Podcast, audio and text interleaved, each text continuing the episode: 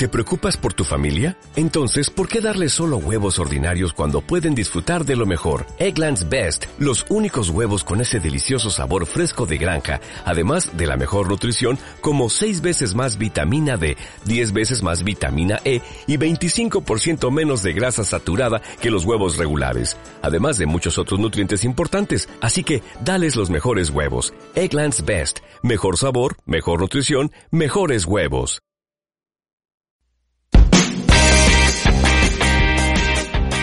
Hola, soy David Cornejo y te doy la bienvenida a un episodio más de Hablemos de Correr, el podcast, un espacio donde hablamos de diferentes aspectos de nuestro deporte favorito, el running. Hoy desde Guatemala, Gabriela Molina, ultramaratonista y miembro de Pacer for Hub, nos hablará sus experiencias en The Trail Challenge Costa Rica y el Eco Challenge Fiji. Que lo disfrutes. Gabriela Molina es ultramaratonista, además es nutricionista, eh, dentro de sus logros eh, más sobresalientes de los que vamos a estar hablando ahora. Gaby, corrígeme si me equivoco en algo. Eh, tenemos que fuiste el primer lugar en las 100 millas del Trail Challenge Costa Rica año 2019. También participaste en el Eco Challenge Fiji en septiembre de 2019, que de eso vamos a estar hablando. También ha sido bicampeona del Ultra Trail Guatemala 78 kilómetros en dos años consecutivos, 2016 y 2017, además de primer lugar eh, la primera guatemalteca en participar en el UTMB 165 kilómetros em, en el año 2016 con una posición general 24 en posición general, una posición bastante importante y recientemente, hasta hace unos días, miembro de Pacers for Hub, donde estuviste 24 horas en movimiento acumulando 146 kilómetros. Eso, entre otras cosas más que estás realizando. Coméntame, ¿se me quedó algo por ahí? Wow, qué bonito escucharlo. Sí, en lo que es eh, corriendo, sí, eso, eso ha sido las cosas que he hecho en los últimos años. Creo que tal vez está algo mal ahí, yo soy muy honesta quedé 34 en UTMB. Quisiera 24. Bueno, bueno. Y no puedo decir, esos 10 puestos son horas de diferencia, pero igual bien contenta con eso, porque no lo esperaba tampoco.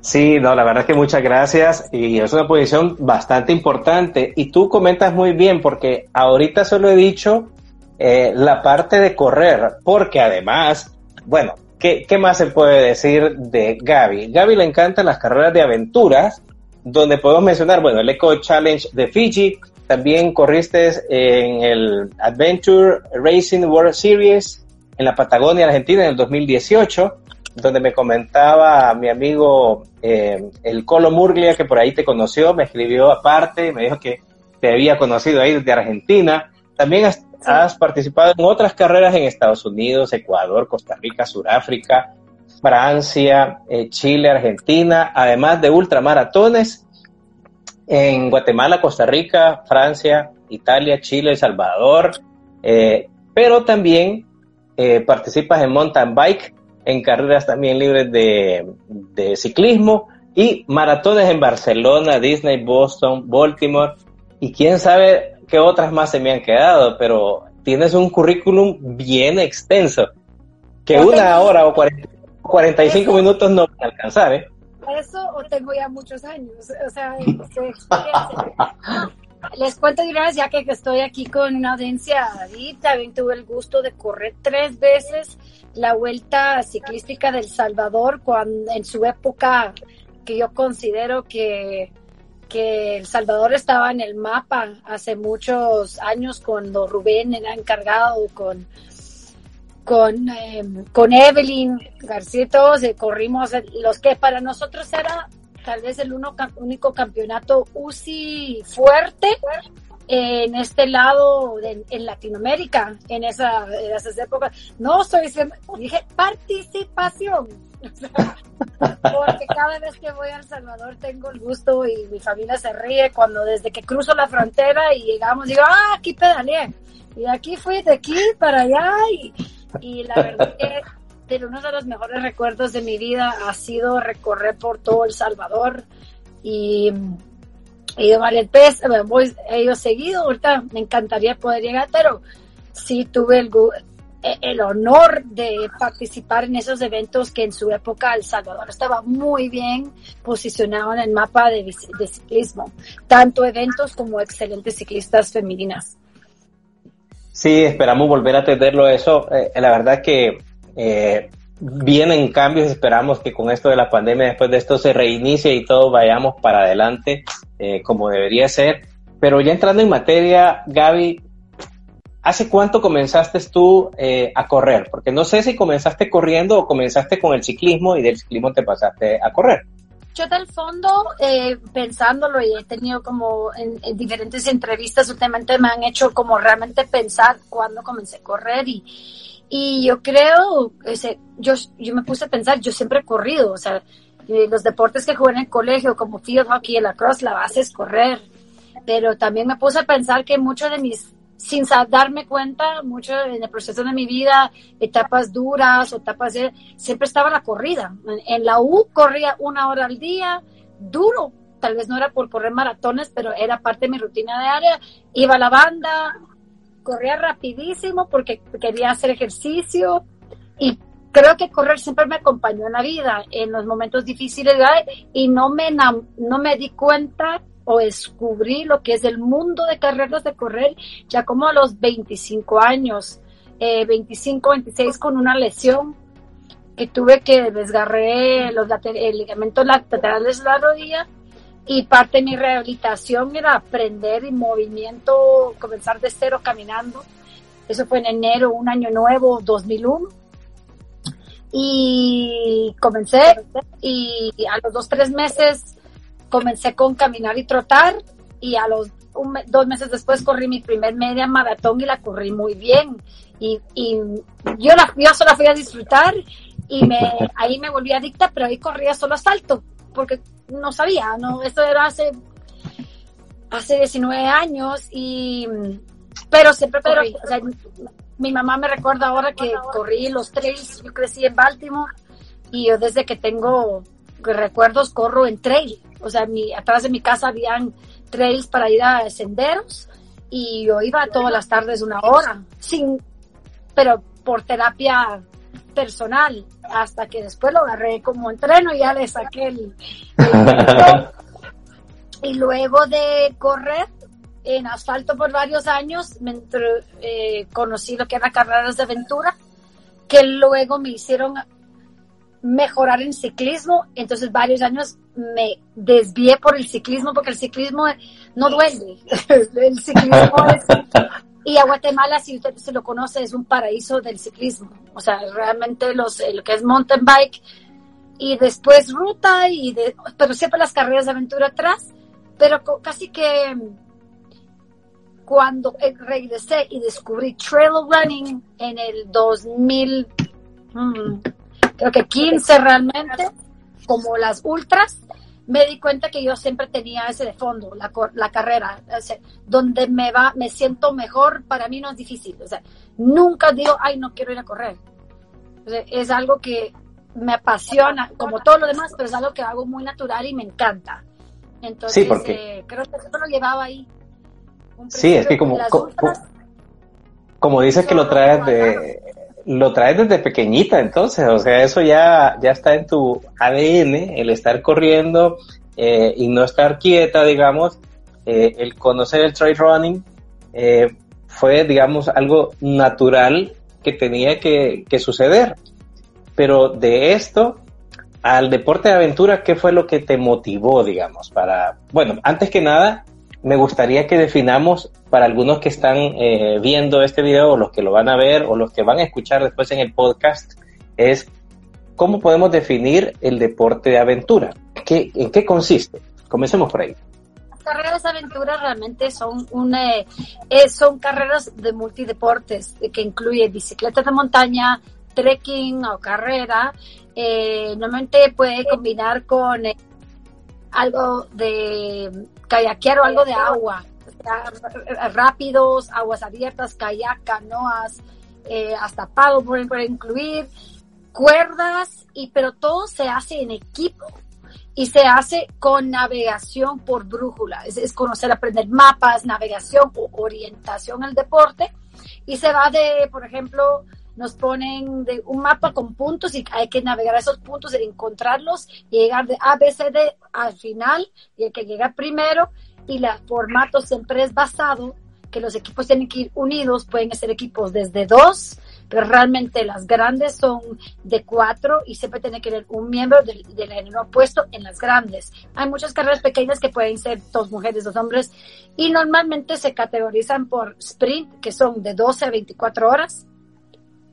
Hay de dos días, cuatro días, hay adventure y hay expedition, que son arriba de cinco o seis días, que es la que realmente son mi pasión. O sea, todo lo que a mí me encanta a partir del cuarto día.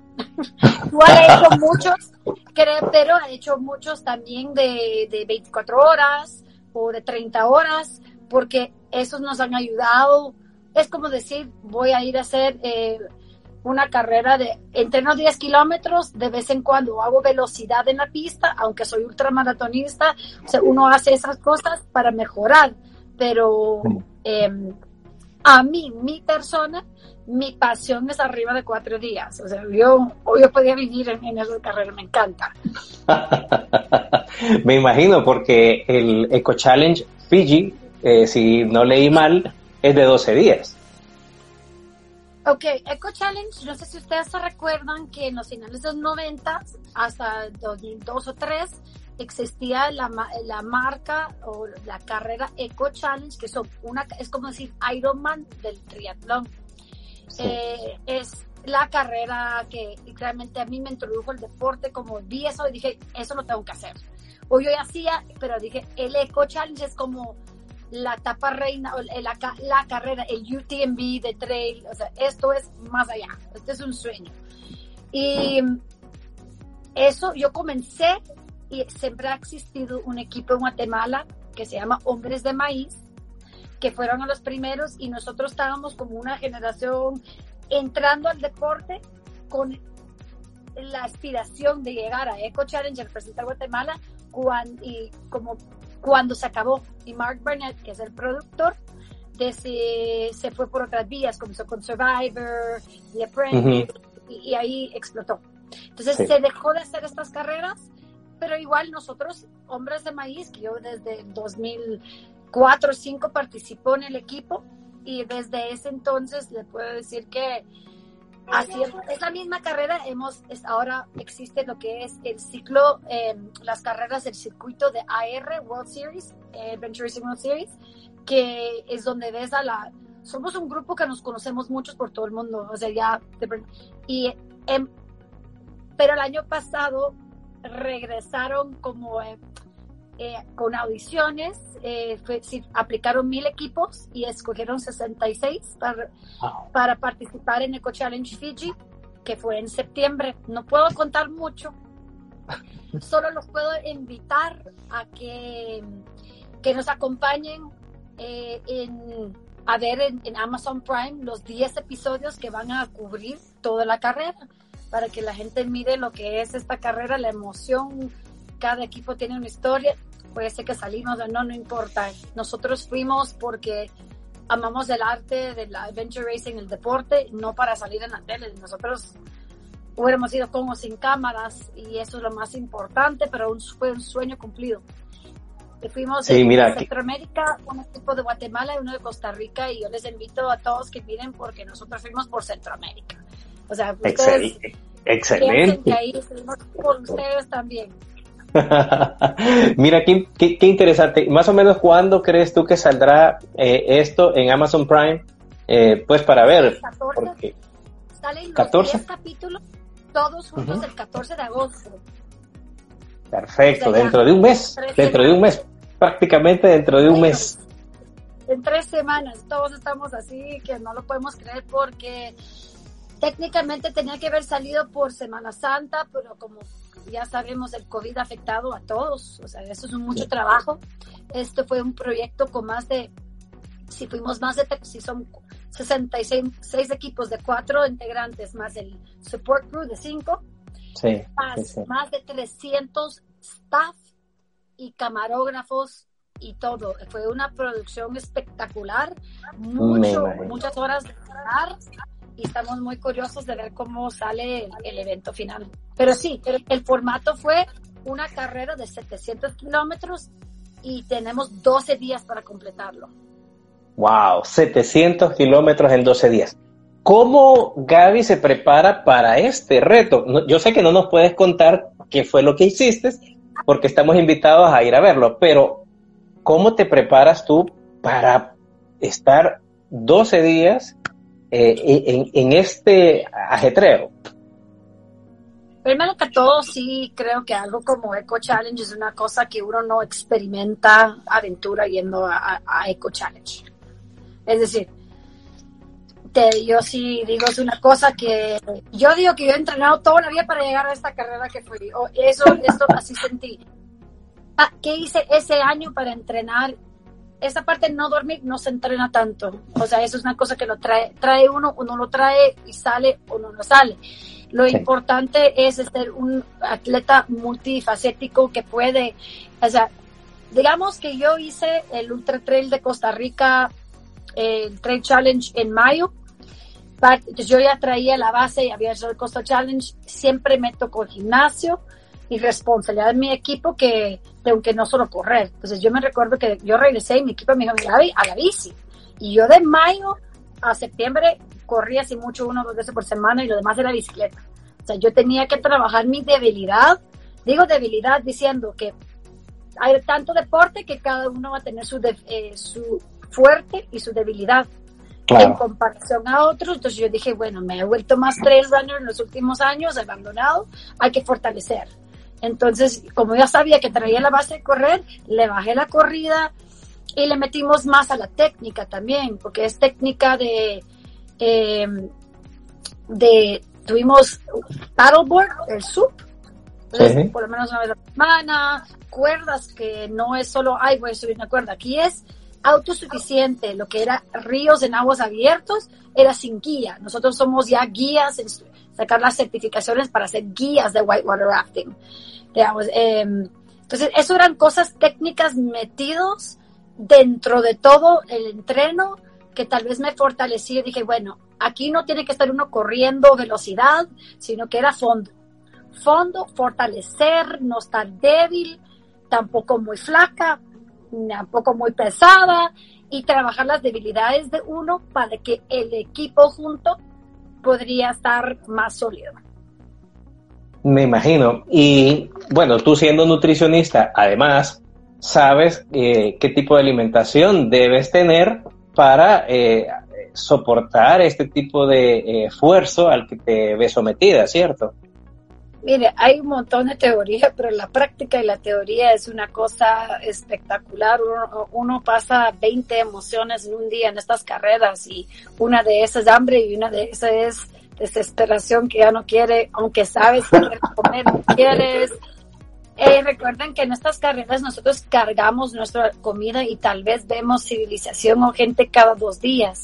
Entonces nosotros, por ejemplo, hacemos un tramo es largo y te dejamos cajas que vemos dependiendo de la velocidad, uno o cada dos o puede ser tres días, donde tenemos recambio. Todo lo llevo en mi mochila, que es una estrategia de que cuanto llevo, necesito comer, pero si llevo mucho me va a ser más lento en la bicicleta. Y aquí nosotros sí fuimos con ir queríamos ir fuertes, a dar lo mejor de nosotros y sí lo tomamos como carrera, no era solo pasarla bien, experiencia, dijimos, esta experiencia en la vida, hay que ir para tratar de dar todo de uno. Entonces ahí es un balance de prueba y error, porque muchas veces uno no carga, no come o viceversa. O ya, pero yo creo que ahí es donde los años de entrenamiento y la madurez ya como atleta de uno dice, ya llegar a conocerse es, responsabilidad de uno. Y también es un mecanismo de equipo donde compartimos. Cada vez que yo como, doy la vuelta y ah, están comiendo o quieren, abro yo una barrita y compartirlo en cuatro, porque es una dinámica muy importante. no puedo explicar la importancia de, de tener una buena química con el equipo con quien van. Entonces, en estas, lo que me encanta de esto es pueden poner los mejores atletas juntos y no, no, no necesariamente van a ser los más fuertes. Es los atletas más fuertes con la mejor química y amistad y esa, ese elemento extra que hace las carreras de aventura. Yo, mis compañeros son, no son mis compañeros de equipo, es Andrés, Netzer y Lancho en este caso, los que han venido antes, eh, son mis hermanos, son mi familia, es gente con que he vivido experiencias que, que bueno, es, es familia. Sí, claro, me imagino, porque pasas con ellos no solamente los 12 días o los 700 kilómetros que tienen que correr, porque es todo un proceso que comienza de meses, si no es que de años atrás. ¿Cuánto tiempo te preparas para esto? Ay, yo, yo, nosotros sí lo tomamos, para el Challenge comenzamos entreno el día que nos aceptaron. O sea, yo ya venía desde que apliqué, dije, yo quiero estar lista porque el día que me digan que sí, entonces yo como planifiqué mi año para poner el Costa, después de Costa Rica, para hacer, porque eso me, pequeñas metas antes me ayudaron a levantar como la barra de condición. Eh, cada uno es diferente. Por ejemplo, mis compañeros que son más fuertes en la bici, ellos estaban, eh, por ejemplo, unos compitieron afuera antes en bicicleta para estar top en su, y después, así como yo me pasé la bici, ellos se pasaron a trekking, eh, a otras áreas de, de o la corrida, etcétera. Pero yo mire, aquí no es que uno tiene que entrenar cinco horas al día, sí tiene que ser sus fondos a la semana, pero por lo menos sí una hora y media, dos al día. Wow, y la comida que también pues eh, yo insisto con la comida porque me parece increíble eh, que pasas tanto tiempo eh, corriendo bajo el sol, el calor o el frío, porque estás, pasas en la noche, etc. Entonces para mí yo, a mí como me encanta comer, Gaby, entonces para mí la comida es importante y por eso siempre pregunto por ello. Entonces, eh, por ejemplo, ¿qué gustitos? Y aquí me voy a ir saliendo un poco de, de la parte competitiva porque siempre me, siempre me gusta preguntar, eh, ¿cuál, cuál, es ese ¿cuál es es ese gustito chapín? ¿Cuál es ese platillo guatemalteco que tú extrañas cuando estás corriendo porque no te lo puedes comer, digamos? Nosotros, porque aquí se deja de comer mucho sólido, aunque en campamento comíamos. Por tema de no complicar a nuestro apoyo, que era mi esposo, que cada equipo tenía un miembro que era que le, llega, igual fue una carrera, él llega antes, cargaba las cosas, ponía nuestra carpa, nos atendía los pies, nos hacía la comida, nos lavaba la ropa, preparaba las bicis, lavaba las, o sea, entonces nosotros dijimos, denos todo preparado, no tenés que cocinar por nosotros porque estos eh, nosotros, ya, yo como nutricionista y como equipo ya sabemos que cada quien tiene sus gustitos, entonces, pero nos gusta siempre, nosotros chapines, nos gusta siempre dar una sorpresa y llevar algo muy de nosotros, o sea, llevamos unas bolsitas de Tortrix de limón, que es para nosotros mm. ese, ese sabor chapín, o a veces hemos llevado en otras carreras que llevamos eh, la bolsa ducal de frijol negro, que es excelente proteína con carbohidrato y sacamos Pringles y se vuelve esto una comida espectacular cuando uno, porque es el sabor que ahí está comiendo para, para el alma también, es un sabor que cuando uno está bajón y abrimos una, una bolsita y, y, y, y se, se raciona pues, un poquito para que dure, pero siempre es importante llevar un algo, yo siempre digo, lleven algo que les guste, que saben que cuando nos faltan 30 kilómetros para llegar a esa caja y ya estamos cansados, no hemos dormido en dos, tres días, decís, ay, en la caja dejé tal cosa. Entonces esa cosa anima, eso los digo también como un consejo en las ultramaratones. Yo en el drop bag siempre digo, bueno, como nutricionista, deje todo a un lado. Aquí nos vamos a deshidratar y, y estamos desnutridos ese día. Hay que dar gustos. Entonces, por ejemplo, a mí me gusta un sneakers, o sea, dejar un sneakers si es que la carrera no es caliente. Y entonces yo sé, ah, cuando llego al 120 hay una sorpresa para mí. Y cuando, y eso me motiva a veces cuando paso un mal momento, cuando llego y agarro eso, digo, o cuando hace calor, me gusta un durazno, pero eh, normalmente si la carrera es en junio o es en Europa o en los Estados Unidos, las, los duraznos están en época. Entonces, saber que tenemos esa motivación, la comida es muy psicológica. Ahora, si llego y solo tengo barras después de 100 kilómetros, decís, ¿por qué? ¿Para qué solo barras integrales? quiero algo más. Entonces la comida puede inspirar mucho y tener ese efecto psicológico para levantar, si es el indicado. Sí, sí, me imagino. Porque, eh, bueno, tú, tú conoces a Héctor Fuentes, eh, quien está conectado, por cierto. Eh, él decía que, bueno, el gemelo dice que él le dio hambre de, de, hablar esto. este, yo también, gemelo, también me ha dado hambre. Héctor nos contaba que para Pace for Hub él iba a cenar pupusas, que es nuestro plato tradicional y obviamente después de estar corriendo tanto como tú dices, comer ese platillo o ese premio que tú te das te motiva a seguir adelante. Eh, qué bueno que, que, tú llevas tus frijolitos negros que son tan, tan representativos de Guatemala, tan sabrosos. Eh, y ya te has preparado con el platillo, te has preparado también eh, psicológicamente, te has preparado físicamente en, en, el, en el ejercicio que más eh, experiencia tienes como también en el ejercicio que menos experiencia tienes. Y ya cuando estás ahí, te conectas con, con el equipo que al final se vuelve una familia. Te iba a preguntar si habían ganado o no, pero vamos a dejar esa incógnita para el programa Amazon Prime. Exacto. Eh, no te lo voy a preguntar antes de que lo pregunte alguien, yo, porque yo te lo voy a preguntar al principio, pero ya, ya entendí que eso va más allá. ¿Cómo combinas entonces el primer lugar que te ganaste en Costa Rica, me voy a ir de Isla Fiji, me voy a Costa Rica, eh, que fue un entreno básicamente para ti y sin embargo quedaste en primer lugar. ¿Cómo, cómo fue esa experiencia em, de esas 100 millas que fuiste a hacer a Costa Rica? ¿Cuántos días fueron? ¿Tres?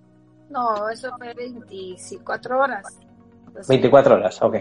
Eh, sí, esa es la carrera que, que hace Bemea Ligia Madrigal con Osope en Costa Rica, que es el Trail, en, Trail Endurance Challenge, eh, que antes era el Endurance Challenge de Costa Rica. Entonces ya conocía, yo ya había corrido los 80 el año anterior, eh, invitado, y cuando Ligia me llama y me dice, tenés que probar los 100, 100 millas. Y como le dije, ese, las 100 millas eh, no es una disciplina para todos. Entonces, creo que yo soy muy, muy, muy honesta.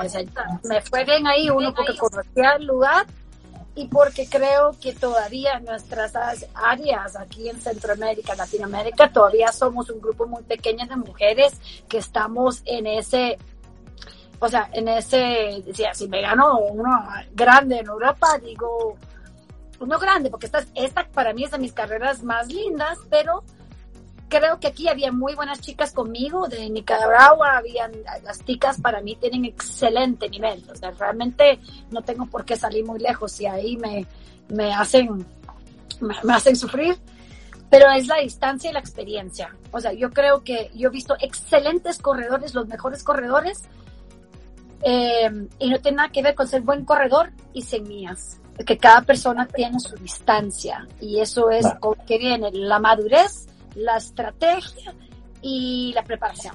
Entonces yo creo que iba muy bien preparada, conozco la distancia y todo lo que, lo que conlleva y soy cómoda ahí. Entonces yo planifiqué una estrategia para esa carrera, soy muy, como, como vengo de aventura, estudio mapas, conozco los lugares. Entonces, todo eso creo que ayuda a que uno, y también como dije, ese el, año pasado fue mi año, yo estaba así pompeada para ir a Fiji, entonces creo que, y otra cosa, yo necesité, yo me fui a esa carrera muy preparada mentalmente, porque ya estuve en los 80, cuando hice los 80, hice un tiempo que si lo hubiera hecho un año antes, hubiera ganado. Pero el año que fui yo a hacer los 80, como digo, las ticas corren. Y quedé creo que séptima o octava haciendo un tiempo que hubiera ganado el año, anterior, pero la que me ganó me sacó 40 minutos. Y yo corrí, yo considero que corrí duro. Y entonces yo dije, no, esto no puede volver a pasar. O sea, me voy a preparar. ya conozco dónde, dónde. Y también como no conocí, entonces todos esos elementos preparan muy bien yo creo que cada uno tiene su momento. O sea, yo escojo dos o tres carreras al año para hacerlas bien y no trato de no hacer, sacar un mito en mil carreritas en el medio. Yo, yo escojo una o dos o tres, dependiendo costo o, eh, la inversión de tiempo que tengo que hacer. Entonces, esos me llevan y me motivaron. Entonces, yo, yo venía con este. Me encanta ir a Costa Rica a correr, entonces Costa Rica me siento muy en casa. Entonces, ya ese elemento me ayudó. Entonces, sí, eso es lo que me ayudó el año pasado. Y, y iba muy. Dije, tengo que, o sea, vine el año pasado que me tenía que ir bien y me dieron clases, pero me encanta cuando me dan clases porque me hace regresar al pizarrón y decir, ¿dónde te fue mal? ¿Qué hiciste? ¿Te confiaste mucho? ¿Comenzaste muy despacio? ¿Hiciste mucha montaña y no suficiente plan? O viceversa. Y yo creo que eso es lo que me reta. Entonces, eso es lo que uno quiere. Y yo todavía, todavía quisiera haber ido un poquito más rápido porque sí tuve un momento bajo en esa carrera.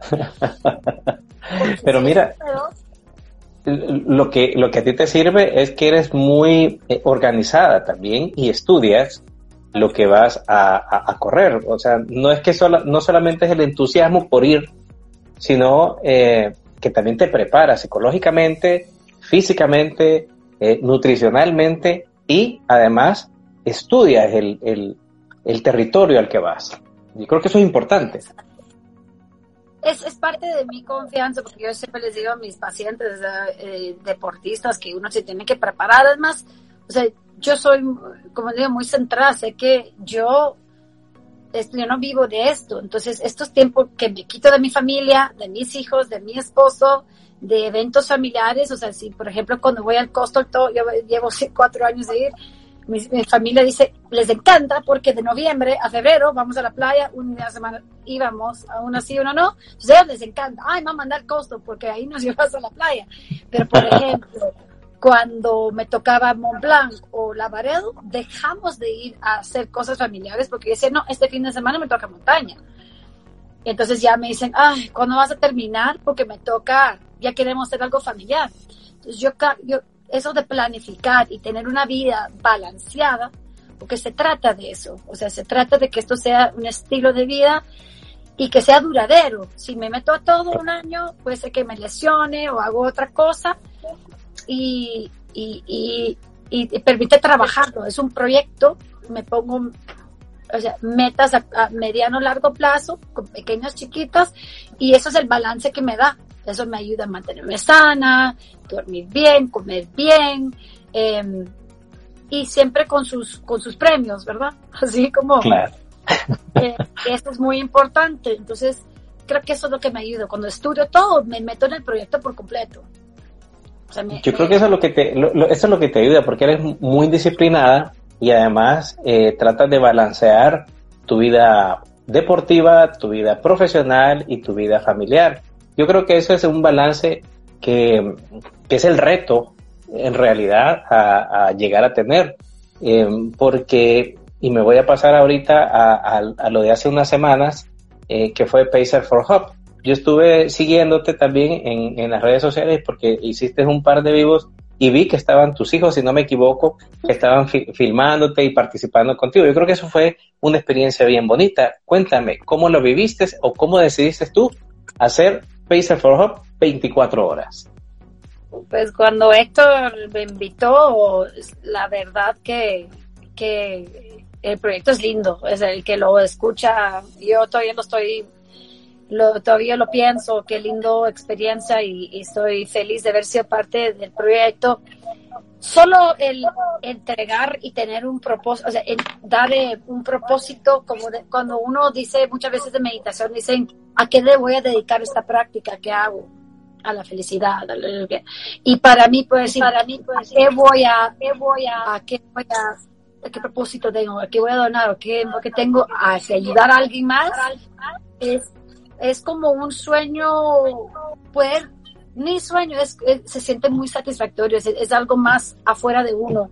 Esto no era mi proyecto ni mi evento y lo que me encantó del proyecto cuando lo, me lo presentó Héctor es que era, un proyecto cero ego, era vamos a compartir, ni es carrera, puedes caminar, puedes correr, lo puedes en casa y como la situación que estamos viviendo, nosotros seguimos full en cuarentena, si yo no puedo salir a la calle ahorita, que ya estamos en toque queda, entonces prestó una motivación personal, pero te puedo decir que se sentía mejor porque era más que eso, era se sintió como una unión, un, un propósito más allá y poder ayudar, eh, me encantó. Igual había que planificar, porque cuando se iba acercando dije, oye, si son 24 horas, y como me gusta la disciplina, dije, bueno, voy a entrenar. Eh, todos ya teníamos un plan, entonces yo seguía en plan entrenando. Y, y creo que, y poder motivar a otra gente y para mí la unión entre mis, mis colegas de Latinoamérica pues, fue muy lindo. O sea, ver que no había alguien robando protagonismo, sino que el protagonismo era las fundaciones a cuales íbamos a ayudar. Entonces, eso enciende otra luz o otra bombilla de que dice en la vida que alumbra y, yo agradezco a, a, Héctor y a, sus a Gaucho y a Hugo, que todos en El Salvador hicieron esto, este proyecto realidad. Sí, ahí te está saludando ahorita la gente de Trail Runners El Salvador, que fueron el equipo, el staff, el staff, que está Ricardo, sí, eh, en esto.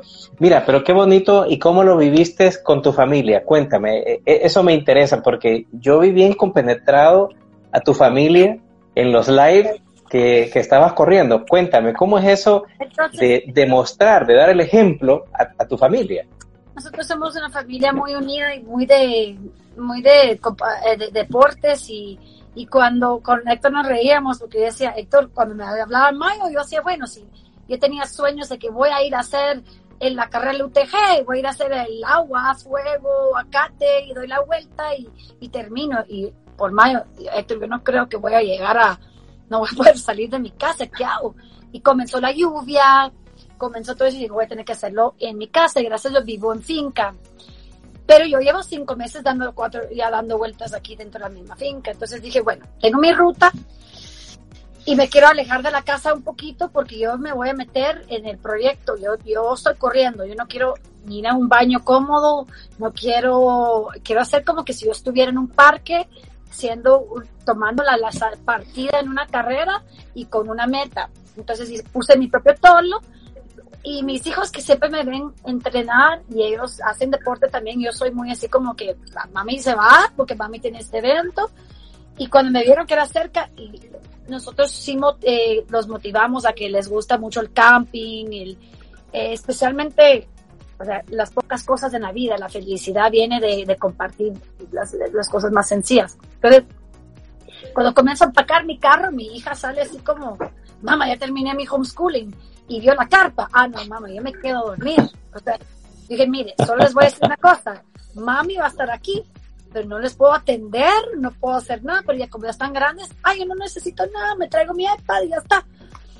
Me ayudó a poner la carpa a mi hija. Ellos también compraron su número, donaron. Ellos corrieron, caminaron cinco kilómetros cada uno el sábado con unos dos amigos. Mi papá, que tiene 69 años, y su esposa también hicieron los 15 kilómetros. Eh, es decir, mi hermano menor vino y creo que llevaba años de no correr y corrió cinco kilómetros conmigo cuando el viernes. Entonces se sintió muy muy bonito que todos estaban ahí em, y ellos siempre viven esta meta, ¿saben? Me han visto. Para mí fue espectacular porque muchas veces no me los llevo a carrera. Entonces, eh, lejos. Entonces, no sé, fue para mí, eso fue otra motivación. Al fin, mis papás y mis hermanos y me lograron ver hacer lo que hago. Y hasta la fecha me dicen, ¿qué? Pero dime, ¿por qué? ¿Por qué? Llevo 15 años haciéndolo, 20, y hasta ahorita que lo vieron en persona, entonces para mí eso fue otro elemento que me hizo muy, no sé, muy satisfactorio y, que tal vez, ojalá, pues yo sé que mi hija me va a pasar pronto y ella va a ser, eh, los dos son super atletas, pero inspirarlos un poquito, que me ven que también sufro y que yo no paro. Y eso para mí es de las lecciones más importantes que mi mamá me pasó a mí. Mira, es un gran ejemplo y justamente está mandando, eh, por ejemplo, la doctora Ortiz, Héctor te está mandando saludos, eh, a Lalo, que me imagino que lo conoces de Costa Rica porque fueron a correr el mismo circuito, dicen que te admiran. Eh, también. Sí, Lalo es parte de la familia. Y ahí está el Colocho, Bonilla, Ricardo. Eh, la verdad que ese era el punto que yo quería tocar, porque, bueno, yo eh, ya estuve entrevistando a Héctor, he visto otras entrevistas, eh, y más que preguntarte tu estrategia, más bien lo que más me llamó la atención fue esa unión y participación de tu familia, especialmente de tus hijos, porque yo te veía muy emocionada en los lives, eh, para quienes no lo han visto, véanlo en la cuenta de Gaby, te veía muy emocionada porque todos iban ahí echándote porras para eh, que cumplieras esa meta y lo hiciste, y lo hiciste muy bien. Así es que, eh, eh Gaby... Anoche estaban mis hijos en la carpa y mi, mi, hijo, mi hija se me rápido, pero mi hijo tenía un poco miedo porque estaban lejos, solitos. Y solo cada vez que hacía un, un lap un loop de la, de la pista, mi hijo y yo tenía música, mi hijo me decía, hola mami, pero así, por como una hora y media, hola mami. Y eso se lo juro que se, ah, eso nunca lo había tenido. O sea, ese. Y ni le vi la cara porque estaba dentro de la carpa, pero solo que me escuchaba correr, hola mami, vamos. Y eso es alimento para el alma. Sí, me imagino. Gaby, la verdad que el tiempo pasa volando y hay mucho, mucho más que extraerte de tus experiencias. Yo quisiera dejarte el compromiso de volver a hacer otro live para abordar otros temas también, para que nos cuentes qué es esa eh, experiencia del mountain bike, de las carreras de aventura, etcétera. Hoy nada más te quisiera pedir que nos dejes, aparte de toda la inspiración que nos has dejado ahorita, que nos dejes una frase motivadora, algo que nos ayude a levantarnos en estos momentos en que todos estamos encerrados. Cuéntanos, ¿qué nos puedes decir para mantener esa inspiración, mantener a esa a ese deportista que vamos dentro y que a veces nos apachurramos y no queremos hacer nada. Uy, eso fue duro. Yo no soy muy buena con palabras. Yo lo único, voy a tratar de compartir lo que yo he sentido en estos últimos meses. Eh, yo no le pongo atención a, ver varias cosas. Yo siempre digo, o sea, yo, yo aprovecho el día y, lo miro a diferente. No veo, ah, el COVID o no el COVID. Yo digo, yo tengo dos piernas y estoy saludable. O sea, yo lo veo como ¿por qué no? O sea, la vida sigue. O sea, yo tengo que levantar a hacerlo hoy porque puedo. Y entonces eso es muy importante porque cuánta gente todavía no puede. Yo les doy mi ejemplo que mi mamá tiene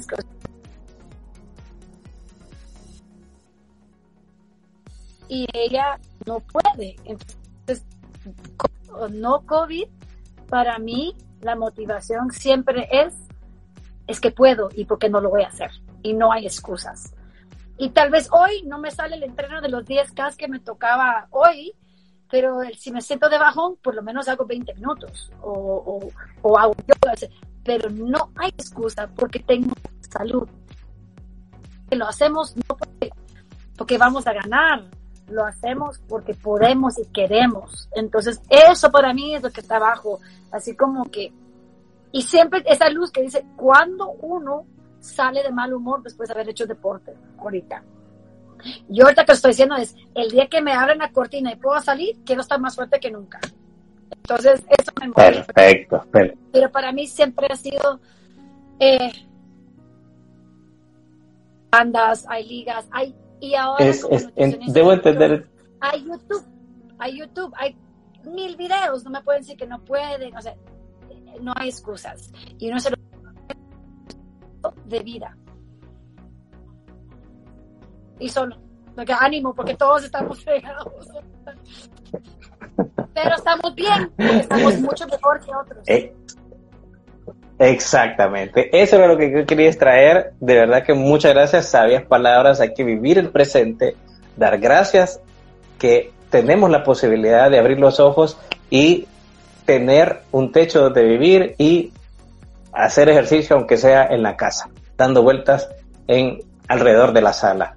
Así es que, eh, Gaby, de verdad, muchísimas gracias por tu tiempo, por tu buena vibra. La verdad que nos la hemos pasado muy bien, espero que tú también. Y quiero agradecer a todos los que se han conectado y a todos los que van a estar viendo esto.